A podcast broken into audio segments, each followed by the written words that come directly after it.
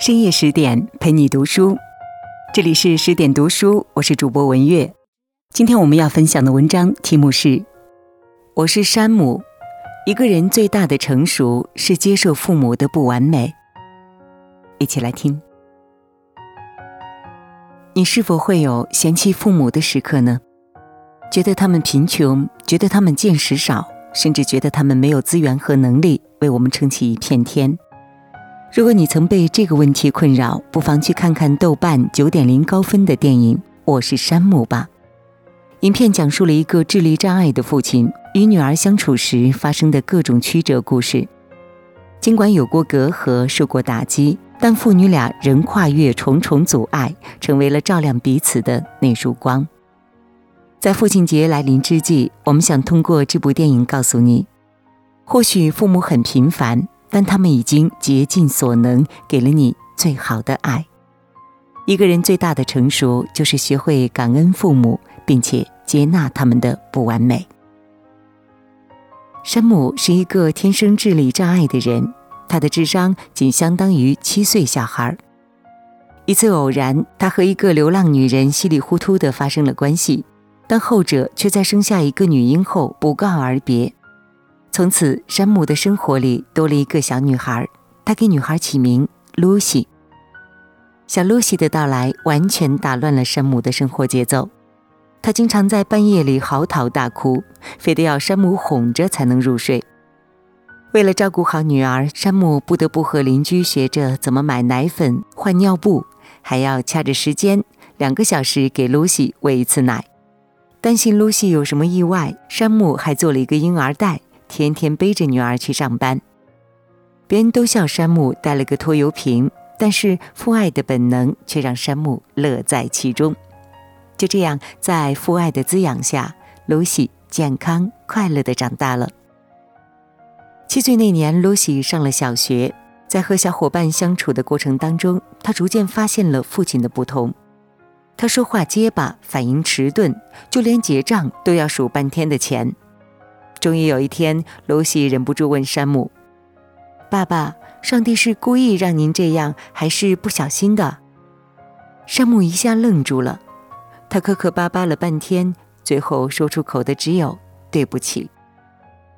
露西是个懂事的女孩，她慌忙拉过爸爸的手，安慰道：“没关系啦，我很幸运，别人的爸爸都不陪他们去公园。”然而，尽管露西小心翼翼地维护爸爸的自尊心，但两个人的差距还是越来越大。买鞋时，露西已经能够自如地和人交流，但山姆完全没听懂店员在说什么。点餐时，山姆对店员答非所问，还是露西帮他圆场，才避免了尴尬。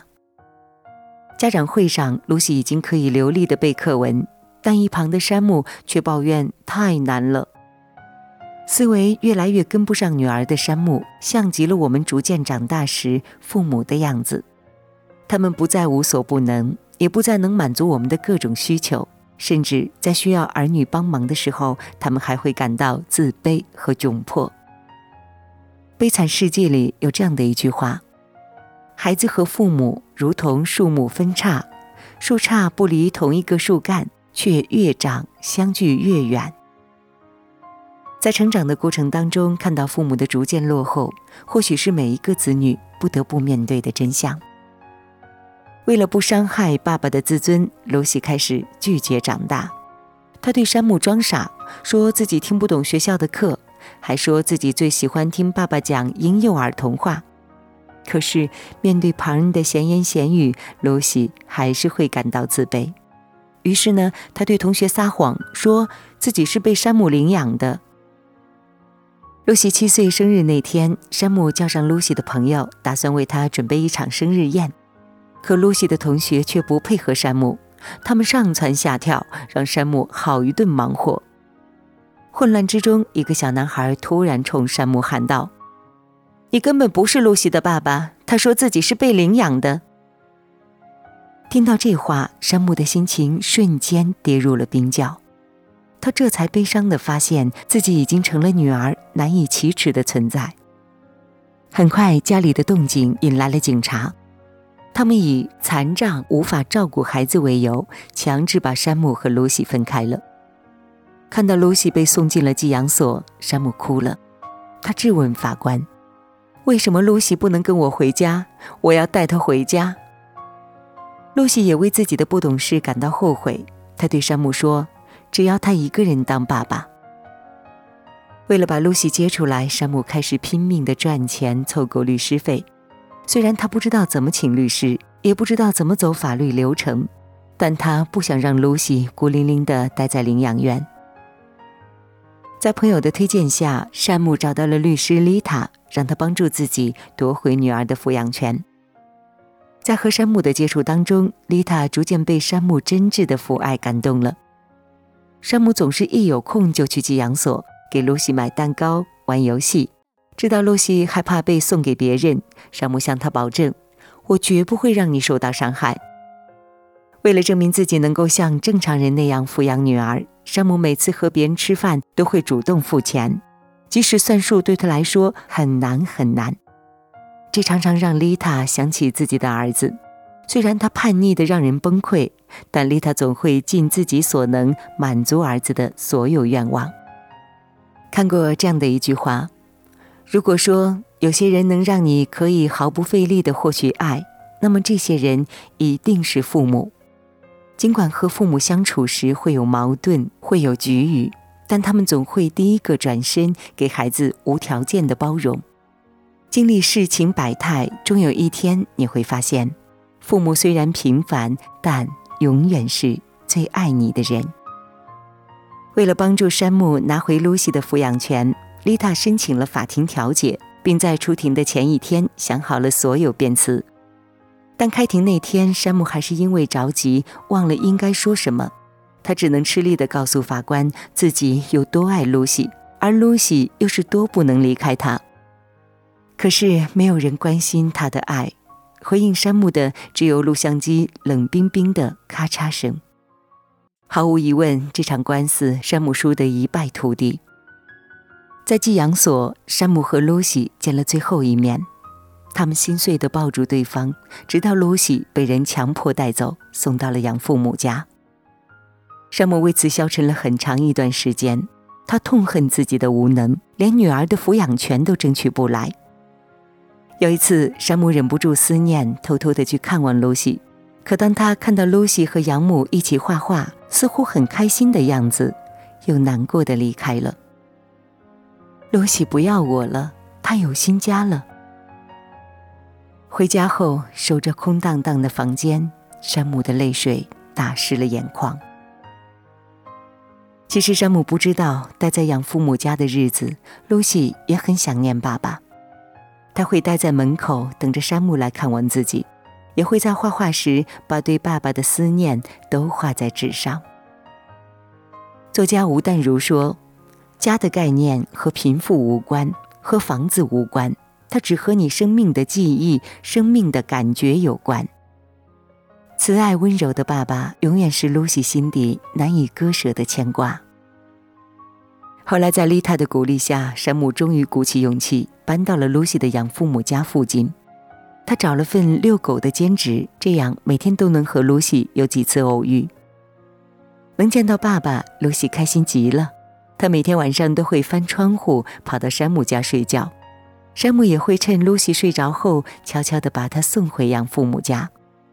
就这样，日复一日，父女俩深厚的感情打动了养母，他放弃争夺抚养权，把露西送到了山姆身边。看出养母对露西的不舍，山姆提议和养父母一起抚养露西，养母同意了。就这样，露西得到了两个家庭的爱，她也终于可以正大光明的和爸爸拥抱玩耍，不再受到非议和阻扰。《你好，李焕英》里有这样的一句话：“父母在身边，就是一生中最好的日子。”或许曾经我们会因为发现父母的普通感到沮丧，甚至自卑，但这些都是暂时的。随着阅历尖峰，我们终会发现，平凡本就是生命的底色。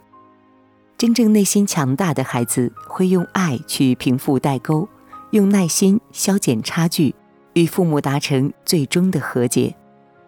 当一个人能够看到父母不完美背后的苦和累，不再把十全十美的期待强加到他们身上，才能走向真正意义的成熟与强大。我是山姆的评论区有条让无数人泪目的短评：我们都曾被傻瓜爱过，他们的名字叫父母。从小到大，父母一直倾尽所能的为我们付出着。哪怕儿女感情的觉悟已经赶不上他们衰老的脚步，他们或许没有给我们想要的所有，却倾尽所能给了我们教育、关怀和爱。虽然平凡，但父母却是可亲可敬的。而子女对父母最大的感恩，就是接纳父母是个普通人的同时，给他们尽可能多的温暖和关心。和父母相处时，少一些苛责，多一些耐心；少一些埋怨，多一些体谅。亲人或许跟不上我们的脚步，但我们却能转过头回到他们的身边。就像网上的一位网友说的：“身无饥寒，父母无愧于我；人无长进，何以对父母？”趁着时光未老，父母想做的事情，带他们去体验。父母未完成的心愿，带他们去实现吧。点个再看，往后余生，愿我们都能握紧父母的手，陪他们幸福快乐的慢慢走。